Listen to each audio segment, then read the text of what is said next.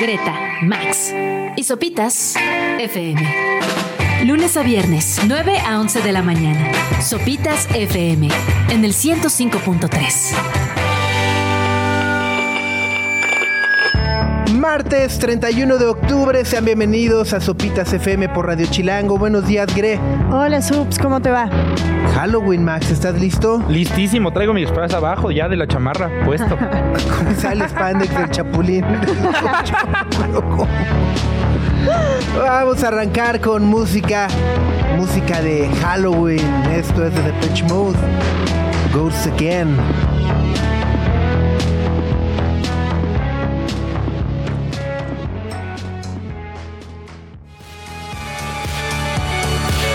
Maravillosa canción de Depeche Mode. Se llama Ghosts Again. Parte del Memento Mori que los trajo de nueva cuenta a nuestra ciudad hace algunas semanas y que pudimos disfrutar muchísimo. Ya que regresen otra vez. ¿Pero crees que regresen? No. No, yo tampoco. O sea, ya ahí fue. Ajá, ya la última. Yo creo que Depeche Mode a la esfera.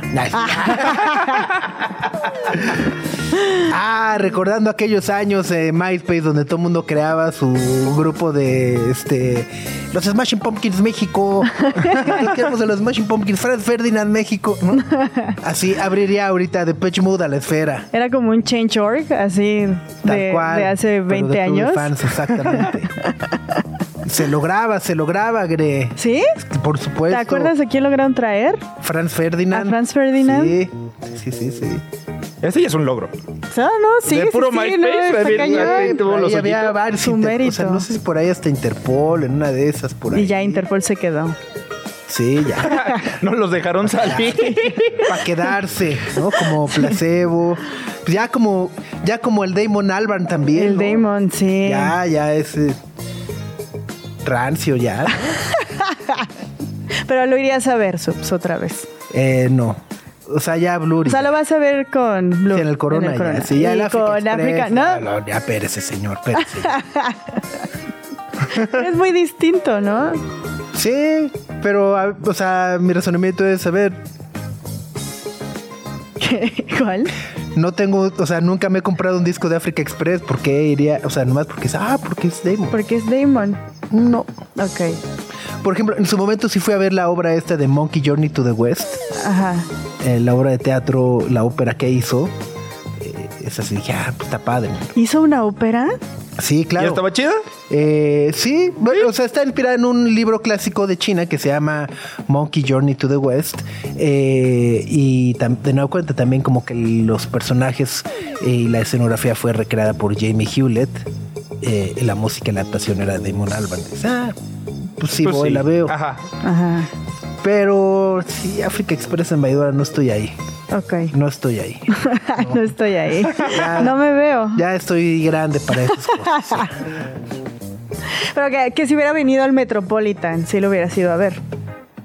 Es Baidora, el espacio, el calor. la lo que- ida, Sí, ajá, sí, la ida, la acampada. y el- Ay, la acampada. ¿Con quién encargas a la Bendy? A la Bendy. la Bendy. ¿no? Es Organizar otro fin de, a ver, Bendy, no. pues, ya no, ya no estoy ahí, ya Sí. no estamos en esas. Ya, ya veo. Ya no estamos entiendo. en esas.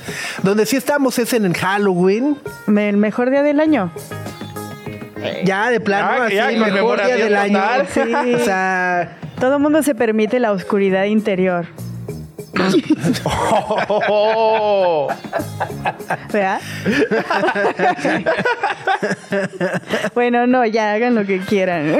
no, no, no, está bien, expláyate, expláyate, Gre. Sí, entonces puedes sacar los demonios y Tus la oscuridad. demonios a través de tu ropa y tu disfraz. y ser lo más gacho del mundo, ¿no? Como realmente somos, monstruosos. Sí, Todo lo haces detrás de una máscara. exacto. Oh, oh, a ver, conmigo, perdón. Por favor. Ya, ya me confundí. Todo lo haces detrás de una máscara el resto del año que tratas de ser buena onda, pero hoy puede Ajá, ser tú. todo el resto del año eres hipócrita. eh, Ahora te pones literal una máscara y dices, voy a ser mala persona. Ok. Y uno pensando en pedir calaveritas. Sí, no, pues yo complicado. pensando en darle dulces a los niños. así. Sí, que haya suficientes dulces para darles a todos y demás. Sí, sí, eres mala persona y entonces les voy a dar unos clavos. Así. Así saca sorpresa con cristales. así. Podría decir, no, mi día favorito porque los fantasmas vuelan desde las tumbas, y los vampiros salen de los sarcófagos, las telarañas. Es broma todo.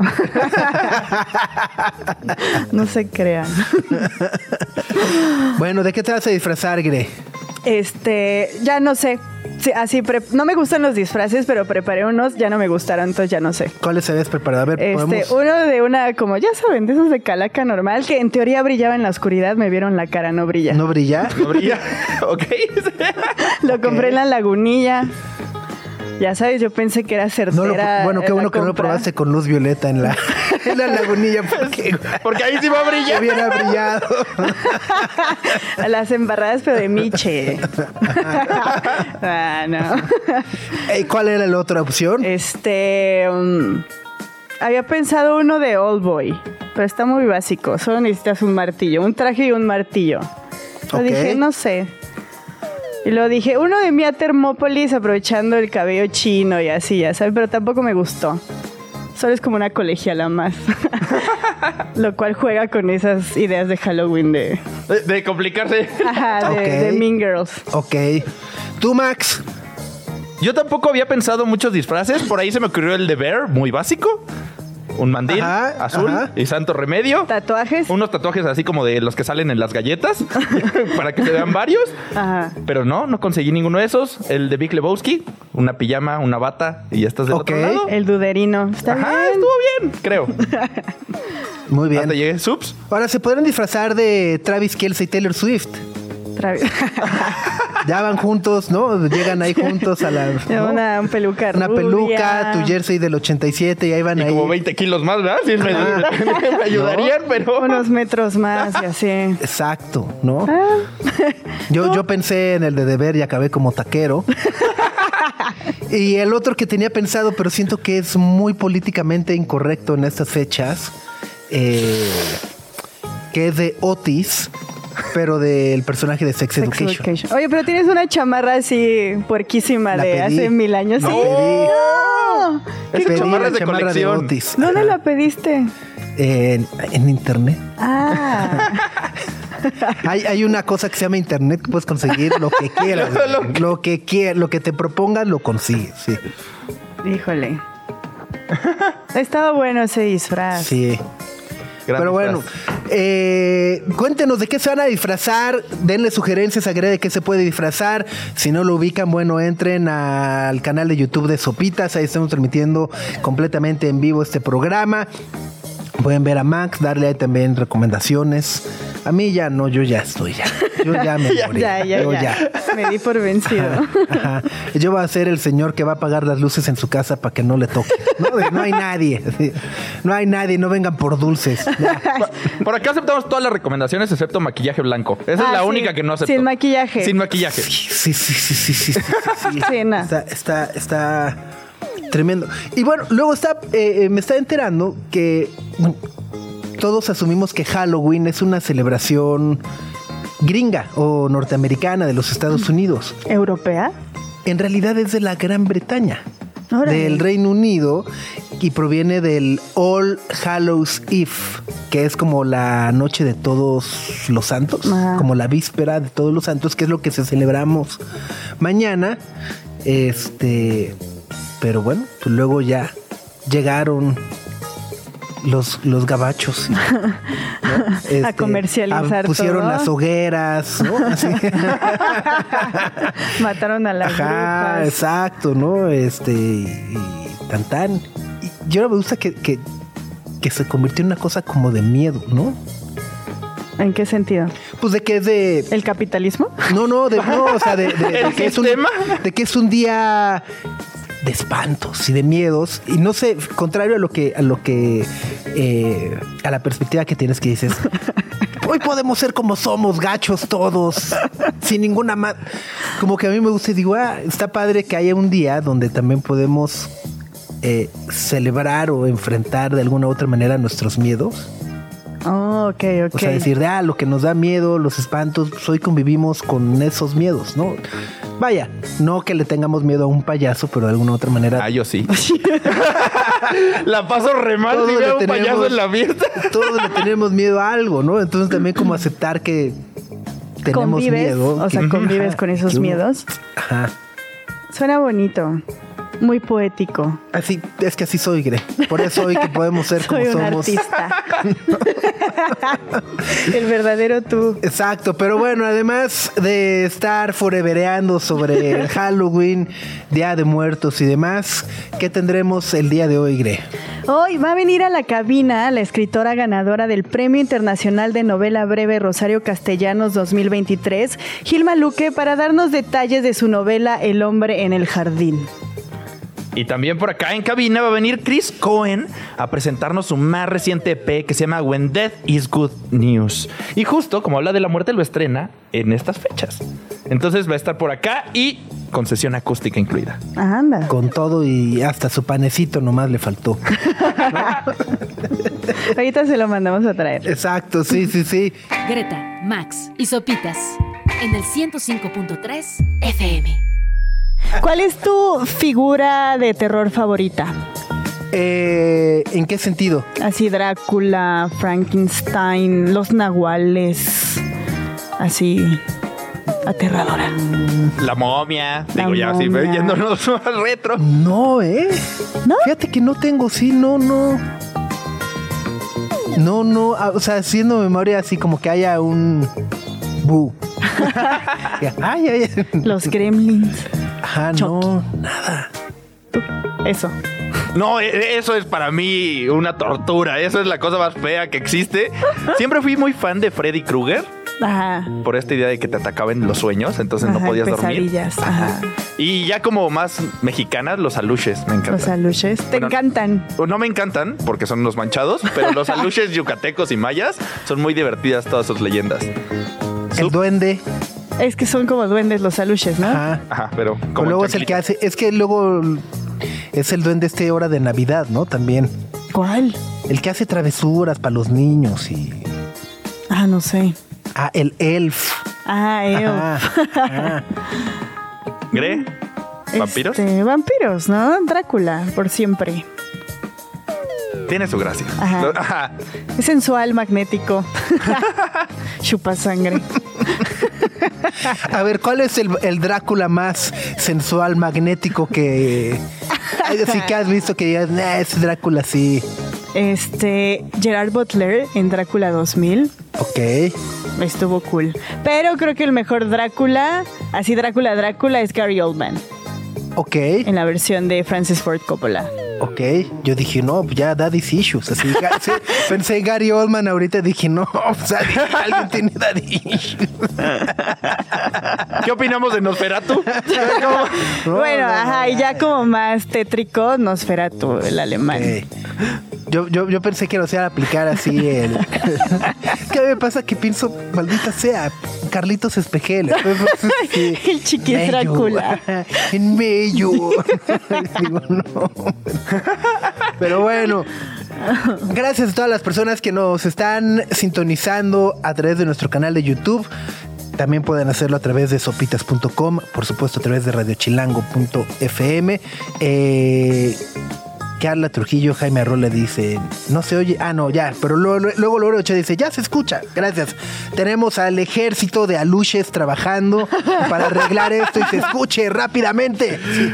¡Aluche! ¡Que se oiga! Ya está. ¿Te chulearon ayer sí. tu disfraz de trompo? Eh, Digo, no, el de- tuyo no era de el trompo. taquero, ¿Tú sí, yo era el taquero, sí, sí, había un trompo por ahí con todo y su piña, Con la piñita. hecho a mano, heroic, tradi- eh, ¿Lo hiciste tú? artesanalmente. Este, no, lo hizo la señora de la casa. Yo ayudé a... ¿a qué ayudé? A Al a boceto. no, a comprar el papel aluminio para el cuchillo, que es de cartón porque... ajá, Ajá. no, Porque la seguridad es primero. Exactamente. Sí, sí, sí. Exactamente. Eh, y bueno, pues ayer además, justo en todo este tema de eh, mello, terror, Halloween, y, y etcétera, etcétera, eh, Apple tuvo un evento de lanzamiento para presentar nuevas computadoras. Se llamaba Scary Fast. Scary. Y pues sí, fue bastante rápido. Fue de veintitantos, treinta minutos, ¿no? El evento grabado donde presentaron. eh, además me encanta y luego tendremos que desarrollarlo muy bien porque presentaron una nueva línea. Eh, una renovación a sus líneas de computadoras, tanto la iMac como la MacBook Pro. Y los principales novedades es que eh, pues es la incorporación de los chips M3. Y luego ahí es donde justo uno como mortal seguramente dirá, bueno, y, y entonces cuál es la buena el chip M, o sea, cuál es la diferencia entre el M3, el M3 Pro y el M3 Max, Ajá. ¿no? O sea, que son los procesadores que, que presentaron ayer los que tienen las nuevas computadoras eh, y donde ya luego dicen los expertos, no, es que es un procesador de 3 nanómetros. Y así. O sea, es más rápido. Es más rápido pensar. y tiene más potencia y eso también ayuda a que eh, te dure más la batería o puedas realizar operaciones o trabajos de eh, que de mayor demanda, ¿no? Sobre todo si editas video o, o- o haces eh, gráficos, etcétera, etcétera, pues te ayuda a que ya no te salga tanto el relojito, ¿no? De Ay, eso de renderear como cuatro horas, Ajá, no, hombre, era Exacto. lo- le- o sea, le me- pero si tú eres una persona normal, Pero que si solo eres ve una- videos de YouTube y utiliza Ajá. Word y así. El Excel Ajá. te corre como de Exacto, exacto, exacto. O sea, tal cual, si, la- si lo quieres ahí, este, para para checar tu Gmail, y, ¿no? Este, y entrar a sopitas.com, la neta, podrías la M2 o incluso hasta la MacBook Air, para eso son. Ok. Pero bueno, sí. eh, están, o sea, se ven potentes, pero de nueva cuenta, justo para, eh, pues, personas o profesionales que justo las, las van a desquitar, ¿no? Claro. O sea, también si te vas a comprar una, justo, ¿no? La compu de 70 mil pesos para, ¿no? Pa- ajá, para ver el hi-fi. Se complica. Ajá. O por el colorcito, ¿no? Porque tienen los mismos Es colorcitos. que es el nuevo color negro, ajá, el Space Black, ¿no? Este. Está chido. Ajá. Yo me fijo en los colores, la neta. Yo también, pero por es. ejemplo, esta luego tiene el tema de que se marcan más los dedos. los dedos. Ok. ¿no? Ajá. Ajá, Como con los coches. Los negros se ven más sucios. Sí. Exacto. ¿Qué- Ay, qué cámara. Estoy viendo así. ahí- no, es que entré a la página así a ver. Ajá. La MacBook Pro de 16 pulgadas con el chip M3 Mac de 16 núcleos, GPU de 40 núcleos, memoria unificada de 48 GB y un almacenamiento de 1 terabyte por 92.499 pesos. ¿Qué incluye en la caja? La computadora, el cable USB ¿El y el adaptador de corriente. ¿Ya no hay mouse? No, pues el mouse siempre viene acá, amiga. Es el trackpad. Ah, es una lap. Ajá. Ah, yo pensé que era una de escritorio. No, es la MacBook Pro.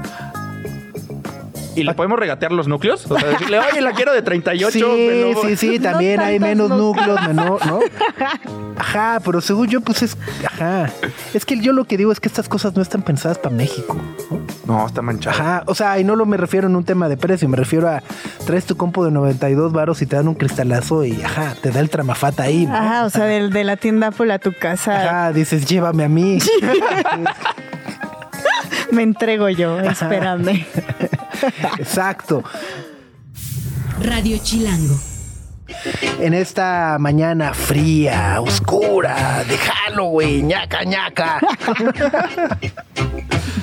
A ver, Halloween o Día de Muertos. Ah, Halloween. Halloween o Día de Muertos. Halloween. ¿Tú? Yo Día de Muertos. ¿Día O sea, de Muertos? No, no es que odie el Halloween.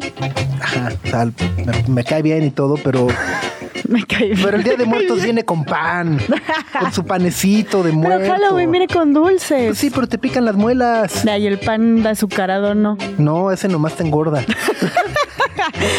Es que, ¿qué sale más barato? ¿Emplacar? Las ¿O la calaveritas esas de azúcar son mi perdición. Saben horrible y están bien duras, pero no sé por qué me gustan tanto. No, no te empalagan. Terriblemente, pero me gustan un buen. La lengua te la deshacen. Se te atoran, horrendas. Pero además hay una parte que, que o sea, este año me, me he dado cuenta me gusta el orden que tenemos. O sea, es como, hay una relación muy rara que tenemos con la muerte y con los muertos, ¿no? Porque lo recordamos todo el tiempo y, y- y todos los días. Pero, eso sí, en estas fechas, eh, eh, eh, eh, eh, cada quien tiene su día, ¿eh? Eh, O sea, el 27, las mascotas, el día todos los santos, el, el 2 ya pueden venir todos. Ajá. O sea, no puede venir antes. Si viene el 27, no, No va a haber nada para ti, nomás hay croquetas para la mascota. ¿no? es, como, es como esta onda de ponerles orden.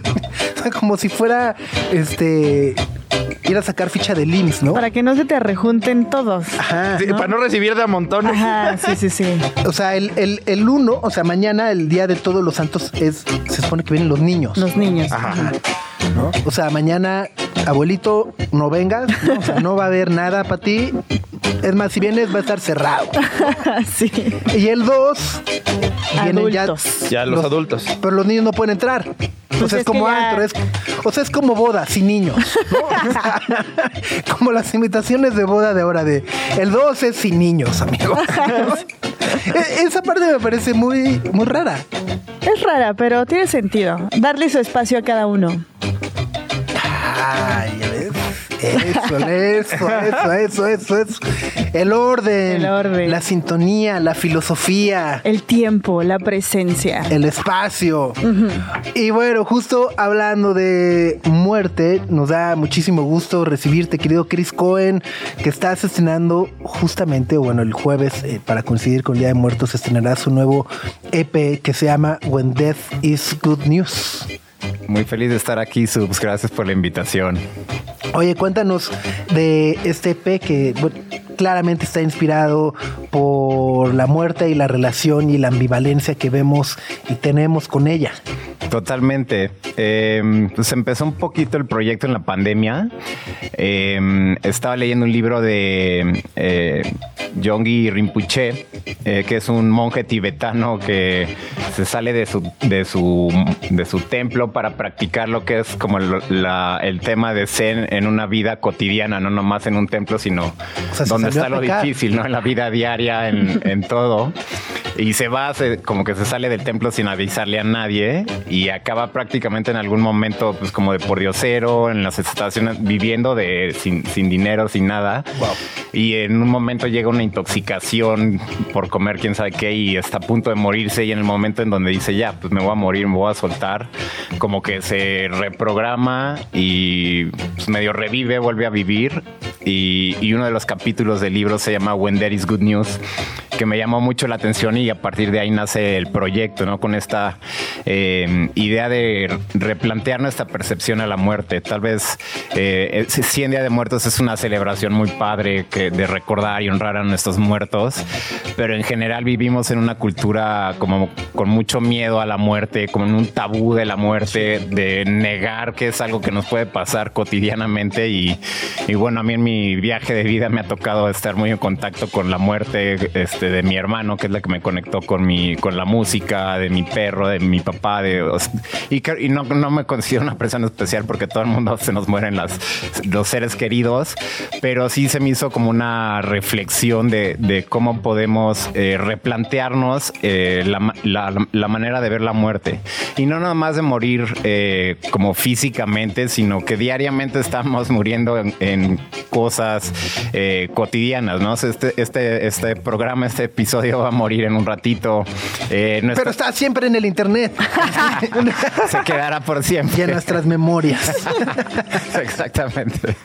Eh, físicamente estamos muriendo, nos estamos como nuestras células, las relaciones que tenemos de repente con personas que queremos seguir como en contacto y ya no estamos en contacto o, o trabajos que cambiamos. Todo el tiempo estamos como en un eh, cambio constante y creo que mientras más practiquemos el tema de morir en, en todas nuestras cosas, como más desapego vamos a tener a todos, ¿no? Y creo que al final todos venimos a esta vida a, tratar de ser felices y mientras más desapegados estemos de todos estos eh, cosas que creemos que nos dan felicidad, pues más libres podemos ser y más felices podemos ser y de ahí nace el proyecto.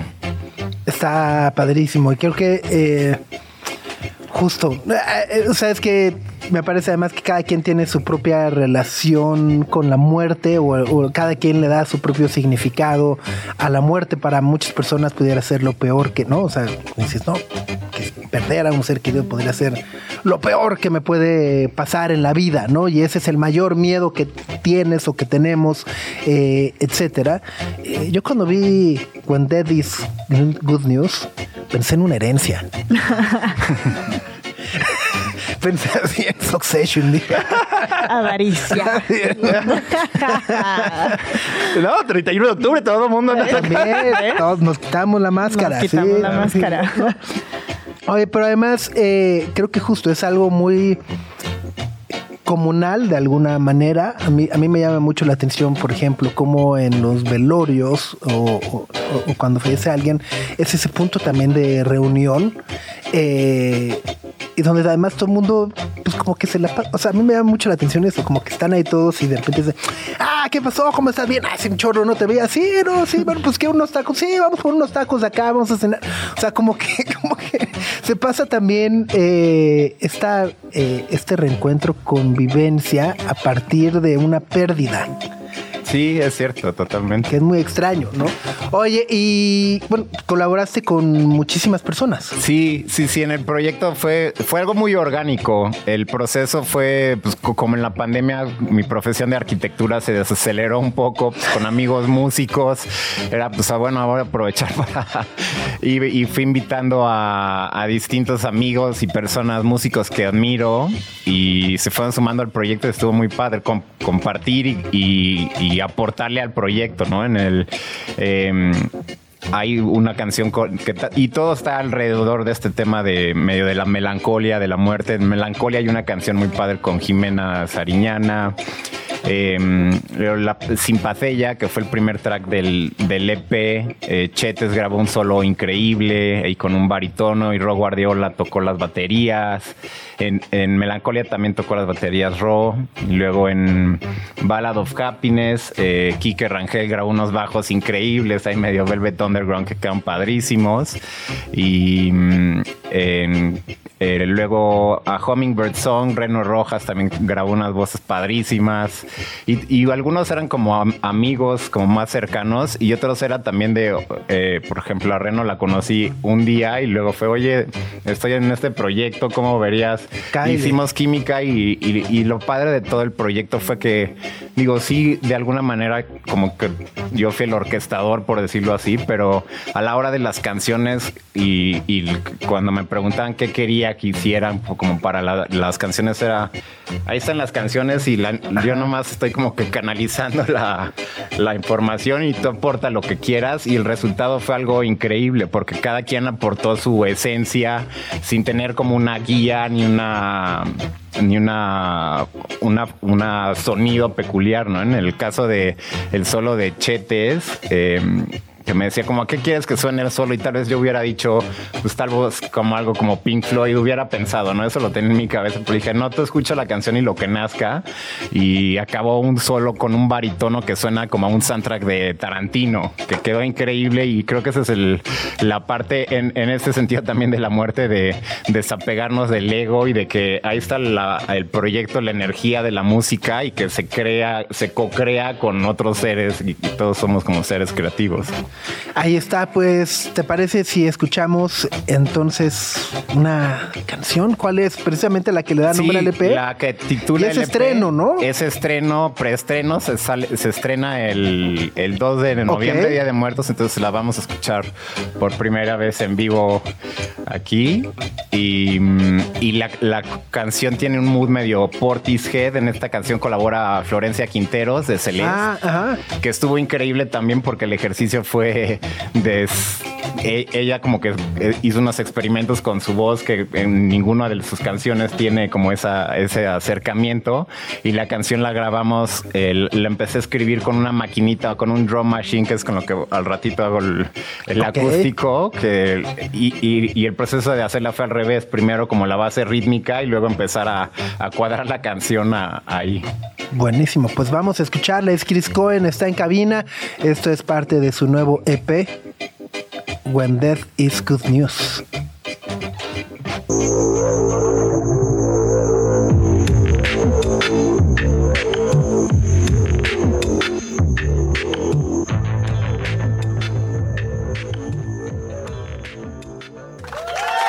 Es Chris Cohen en vivo desde la cabina de Sopitas FM con Radio Chilango. Tiene un nuevo EP que estará disponible este jueves 2 de noviembre en todas las plataformas bajo el título de Death is Good News. Y presentaciones en vivo pronto, Chris. Eh, sí, voy a tocar en Los Ángeles a finales de noviembre. Y estoy organizando tocar en, en México pronto, ya sea finales de año o inicios de año. Ando todavía terminando de, de organizar, organizar. pero sí para reproducir todo esto en vivo. Y, Buenísimo. ¿Dónde te pueden seguir? ¿Dónde te podemos seguir? Eh, en donde más compartes en mi Instagram es chris-ken.music. Eh, ahí estoy compartiendo los procesos de grabación de nueva música, ensayos, eh, los making of de las canciones. Y también en mi Instagram personal, eh, chris-ken, pongo ahí también un poco de arquitectura, música y de maratones, Comida comida, y este, mindfulness, de todo. un Todo. poco. Buenísimo. Pues muchas, muchas, muchas gracias, Chris, por acompañarnos esta mañana. Muchas gracias por la invitación, Subs. Greta, Max y Sopitas en el 105.3 FM. La cima de Alfredo Sánchez. Grupo La Cima. En sososo sopita. Exactamente. es la cumbia de Halloween. Sí, para asustar a todos.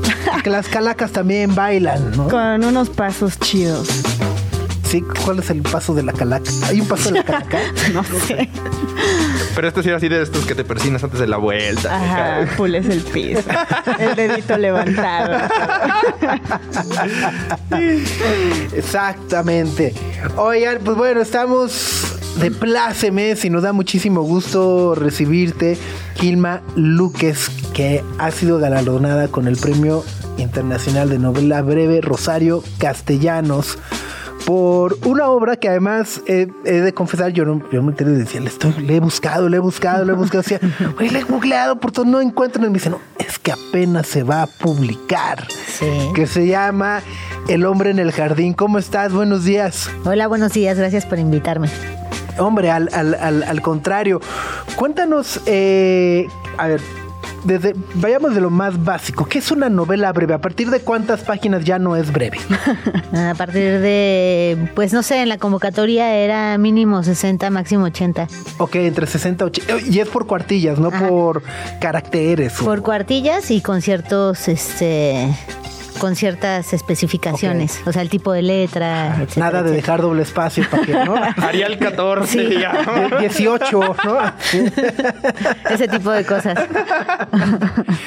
Oye, eh, y entiendo que además en los concursos literarios eh, los autores no firman con su nombre, ¿no? Debes de firmar justo con un seudónimo para evitar que haya como malas interpretaciones o... Conflicto de interés. Ajá, exacto. ¿Cuál, ¿Cuál es tu seudónimo?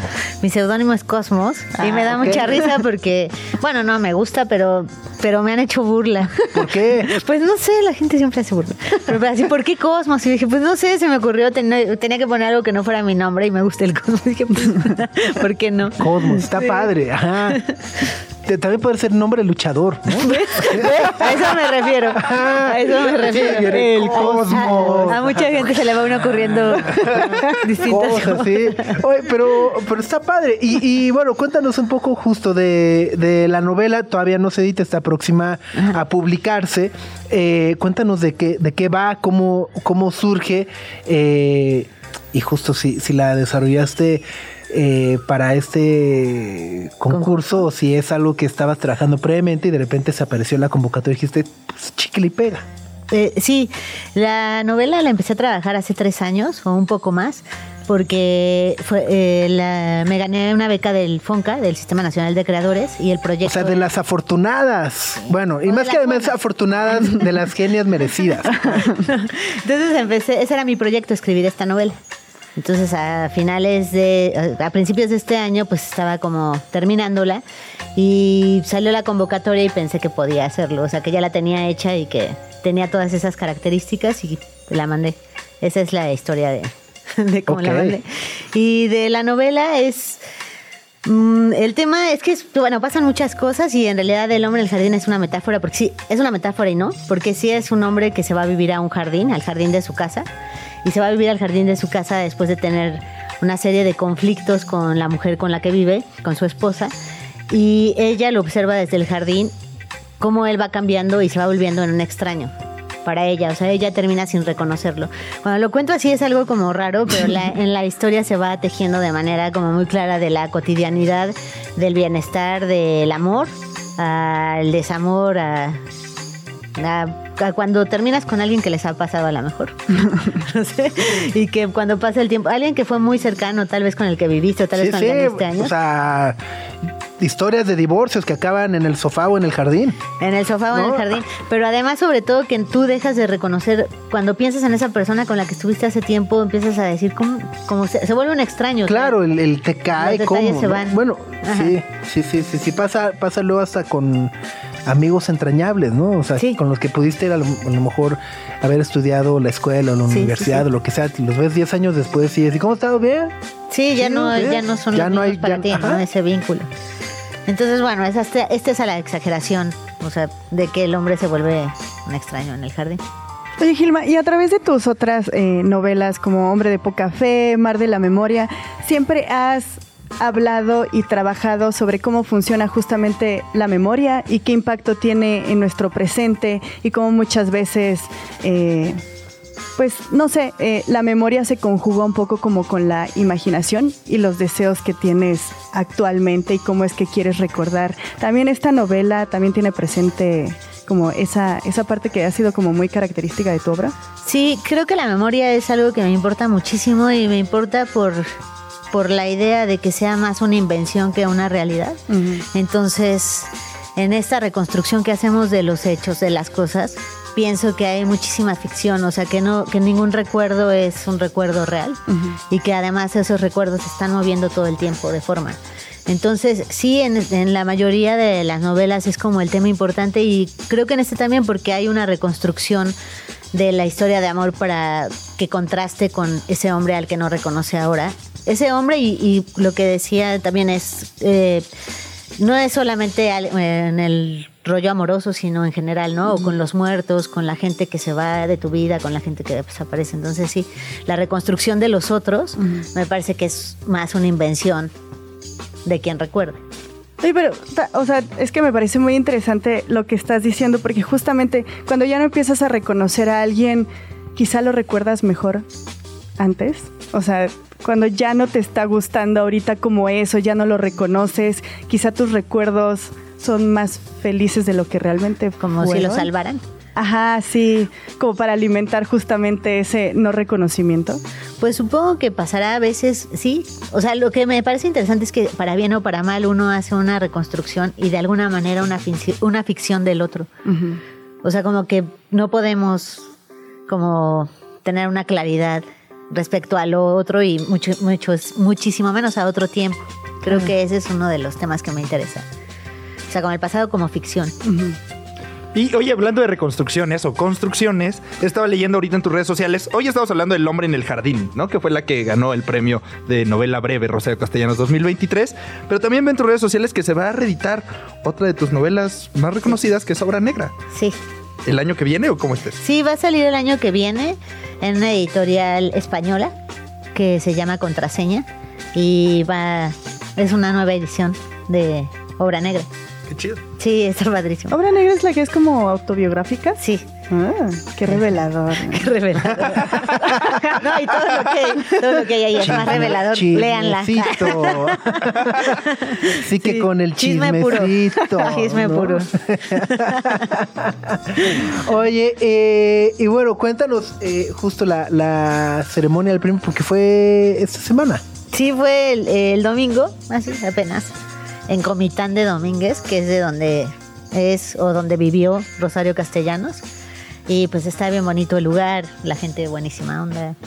Y pues, ¿Cómo, cómo- es, eh, o sea, cómo es tu, tu forma de trabajar? Es decir, cuando estás escribiendo una obra eh, o una novela, bueno, supongo que llevas un proceso de decir de, bueno, creo que va por esta temática o me gustaría contar una historia que vaya por ahí y, y, o sea, tienes un esqueleto y sobre eso empiezas a desarrollar la historia, vas dejando que te lleve el día a día, eh, eres ese cliché de escribo en las noches, en las madrugadas. Con una vela. Ajá, sí. ¿Cómo, cómo- ajá, cómo desarrollas eh, eh, eh, tus obras? No, en la escritura creo que, al menos en la mía, no hay ningún orden. Y intento que sea un hábito. O sea, intento hacerlo diario o lo más seguido. O lo más parecido a diario. Pero creo que tiene que ver más el, el- la- el proceso de la escritura. No es la escritura en sí, sino un proceso mental. O sea, voy pensando. Leo muchísimo para poder escribir cualquier cosa. O sea, leo lo que sea, pero leo muchísimo. Y voy, este... Ahora, de- a esta edad, y después de esas novelas, lo que he aprendido es que se escribe, se escriben fragmentos de prosa relacionados con el tema. Todo lo que se escribe es válido, pero no todo lo que se escribe se queda en la novela. Entonces, escribo, escribo todo el tiempo. Salgo a un café y escribo con- en un cuaderno o en mi celular o así. Escribo todo el tiempo y voy, se va desarrollando. O sea, un maestro que tuve en la SOGEM alguna vez decía, escribe, escribe y en algún momento llegarás al punto luminoso. O sea, el- Sí, sí, sí, Ah, sí, es un ya. poco como la eh, encontrarás salada de la, de la que inspiración. te encuentre ¿no? trabajo. Ajá, sí, sí. así. Entonces es- así hago, hago fragmentos y se va formando. Y luego edito. O sea, sí, este cliché de me siento y capítulo uno, capítulo dos y luego se lo entrego a alguien así Sí. toda cansada. no. O sea, tú, tú también lo, lo, lo preeditas. Sí, o sea, trabajo, cambio, eh, como son fragmentos, como son, este, cambio, los cambios según me vaya, o sea, la, la necesidad de la novela en sí. O sea, como que ella me exige más a mí que yo a ella.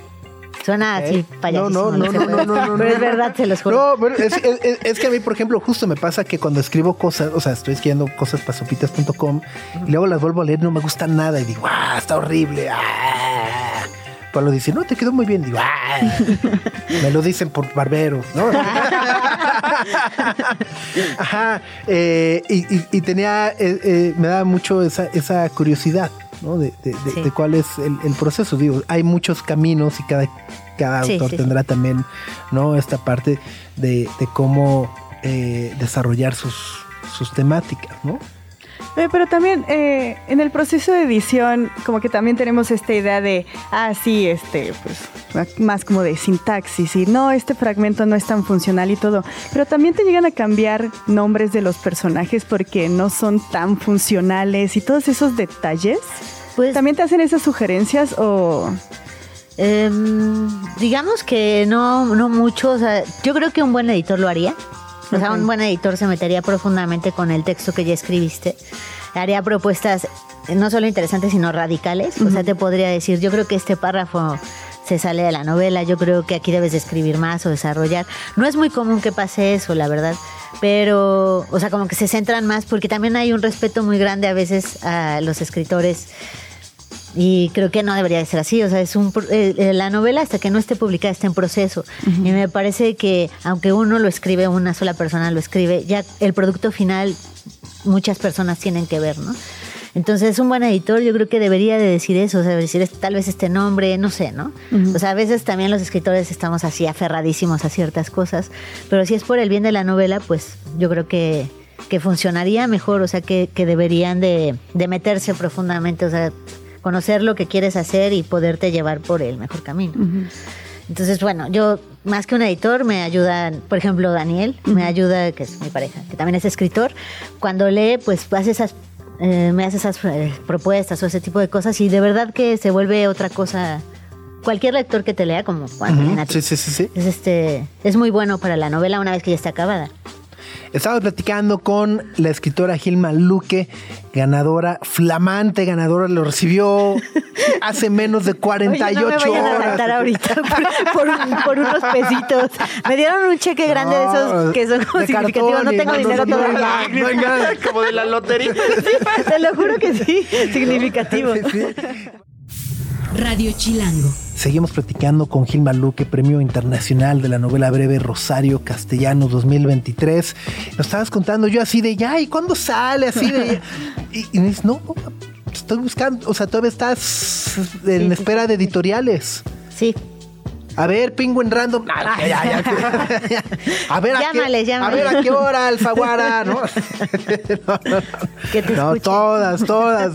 No, no, y, y- y es que eh, creo que además esa es eh, una de las grandes eh, realidades de los de, de muchos autores y escritores, ¿no? Que puedes tener muchas obras y me parece también que es lidiar constantemente con el rechazo o, la frustración, eh, o sea, ¿cómo, cómo convives de repente con esos sentimientos? Decir, ah, ya acabé una obra, pero ¿qué crees? Eso que, eso que acabaste y que tanto trabajaste y que durante tanto tiempo pensaste que era algo valiosísimo, importantísimo, además, pues en realidad no termina generando interés de, de- de- de las editoras y, y por lo tanto no llevará a las audiencias o a las mu- grandes audiencias. Sí, es este, complicado. Creo que sobre todo el- los tiempos editoriales. Porque, pues, bueno, ahora hay muchísimas editoriales independientes y es muy fácil publicar un libro. En serio, o sea, creo que se están publicando más libros que nunca y hay más escritores que nunca en, México. O sea, es, es así como funciona. Entonces, no es tan difícil tal vez encontrar una editorial, porque hay muchas. Lo que es tal vez muy difícil son los tiempos editoriales, porque, por ejemplo, si me tardo tres años o cuatro escribiendo una novela, que es el tiempo que casi siempre me he tardado, y para que salga, primero tienes que esperar como que acepten la novela en un este en un dictamen. Y eso se lleva, si bien te va, como tres meses, y si no, pues muchísimos más hasta que te lean, ¿no? Y luego tienes que esperar, si ya te aceptaron, pues que haya eh, que sea el momento de la edición y eso puede pasar un año, ¿no? Entonces se vuelve, depende también quién seas, qué estés haciendo, una trayectoria, etcétera, ¿no? Pero pues lo frustrante es el tiempo, o sea, porque si acabas la novela en este año puede ser que salga en el 2025, ¿no? O sea, Claro. espero que no sea mi caso, pero No, muy no, no, normalmente pasa así. O sea, es como tiempos larguísimos. Pasa, pasa un poco como en las películas, ¿no, Greg? Así de, se empieza a filmar en el, ¿no? Y el 2020 la acabas de estrenar en 2028, Sí, sí, sí. ¿no? Sí, empiezas con Cuando el ya no te pareces a ti. Sí, bueno, o- o bueno, de repente circunstancias, ¿no? Sí, que van sí. cambiando y ya no existen, ¿no? Sí. Este, tal cual, tal cual, tal cual.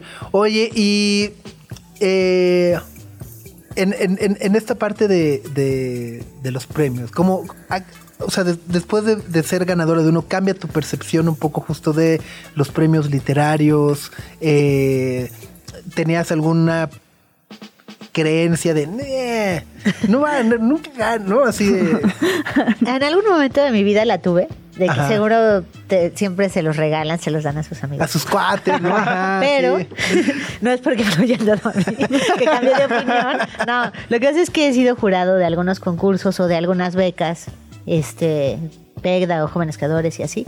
Y te das cuenta que sí llegan muchos y bueno, al menos yo he hecho un trabajo así, este, real de leer todo lo que llega. Y la gente que conozco hace igual, o sea, cuando es jurado. Entonces, la mayor- o sea, vienen cerrados, vienen con seudónimo, uno se queda con las novelas. A veces podrías decir, me parece que este es de no sé quién, pero tampoco es tan sencillo. O dices, ¿Cómo Cosmos, qué horrible seudónimo. Eso me, eso me han dicho, ¿eh? Como- seguro era así como de alguien que estaba bien drogado. Cosmos. El hombre en el jardín. No, sí.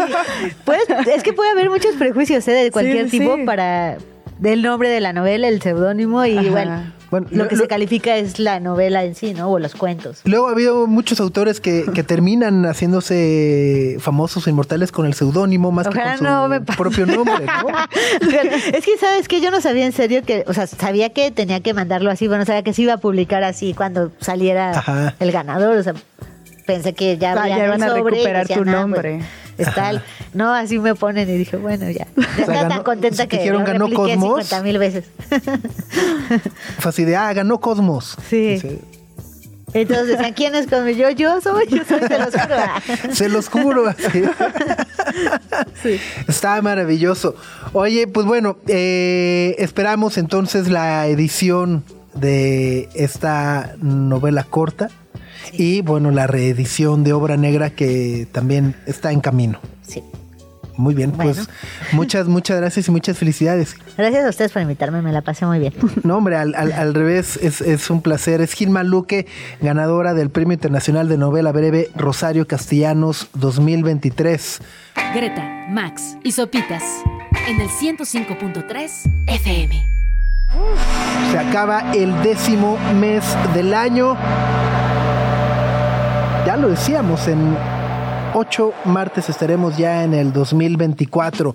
Y bueno, el día de ayer se llevó a cabo la ceremonia, la gala, le llaman, de la entrega de los globos. No, no, los globos de oro, no es el balón de oro. El balón. Es que es la misma forma, redonda, de oro, globos, balón. Es lo mismo. Se parecen, se parecen, se parecen. Una entrega aparte más cantada que las mañanitas, ¿no? Los dos principales, el ganador del balón de oro y la ganadora del balón de oro, estaban cantadísimos. Sí, sí, sí, Lionel Messi que se lleva su octavo balón de oro. Ya lo platicábamos ayer, era el máximo ganador desde antes, tenía siete. Bueno, pues con ocho todavía se pone uno más por ¿Quién encima de? Cristiano Ronaldo con cinco. Ah, Tiene Cristiano Ronaldo cinco. Ok, Y ya con, con tres más. Messi, eh, por haber ganado el, el Mundial, ¿no? Y, y es muy chistoso. Ayer que estaba en Estados Unidos, justo en Las Vegas, eh, había como mucho, mucha maramba, mucho orgullo.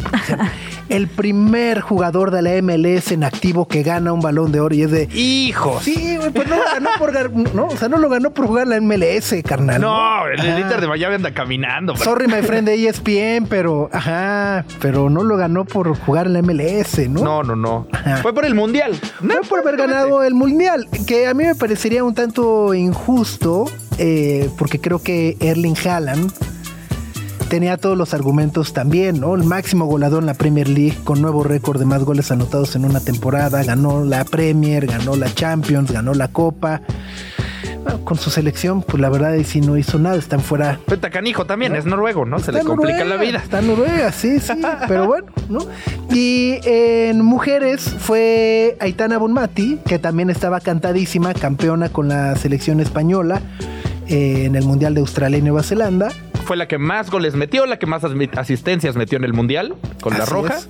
Luego con el Barcelona, que es el club donde juega, ganó la Liga, ganó la Supercopa, ganó la Champions. Sí, el Barcelona ganó la Champions. Le ganó al Wolfsburgo. Al Wolfsburg, claro, en, que, que estuvo emocionantísimo Ajá. el partido, ya cierto. Entonces ganó todo. Sí, sí.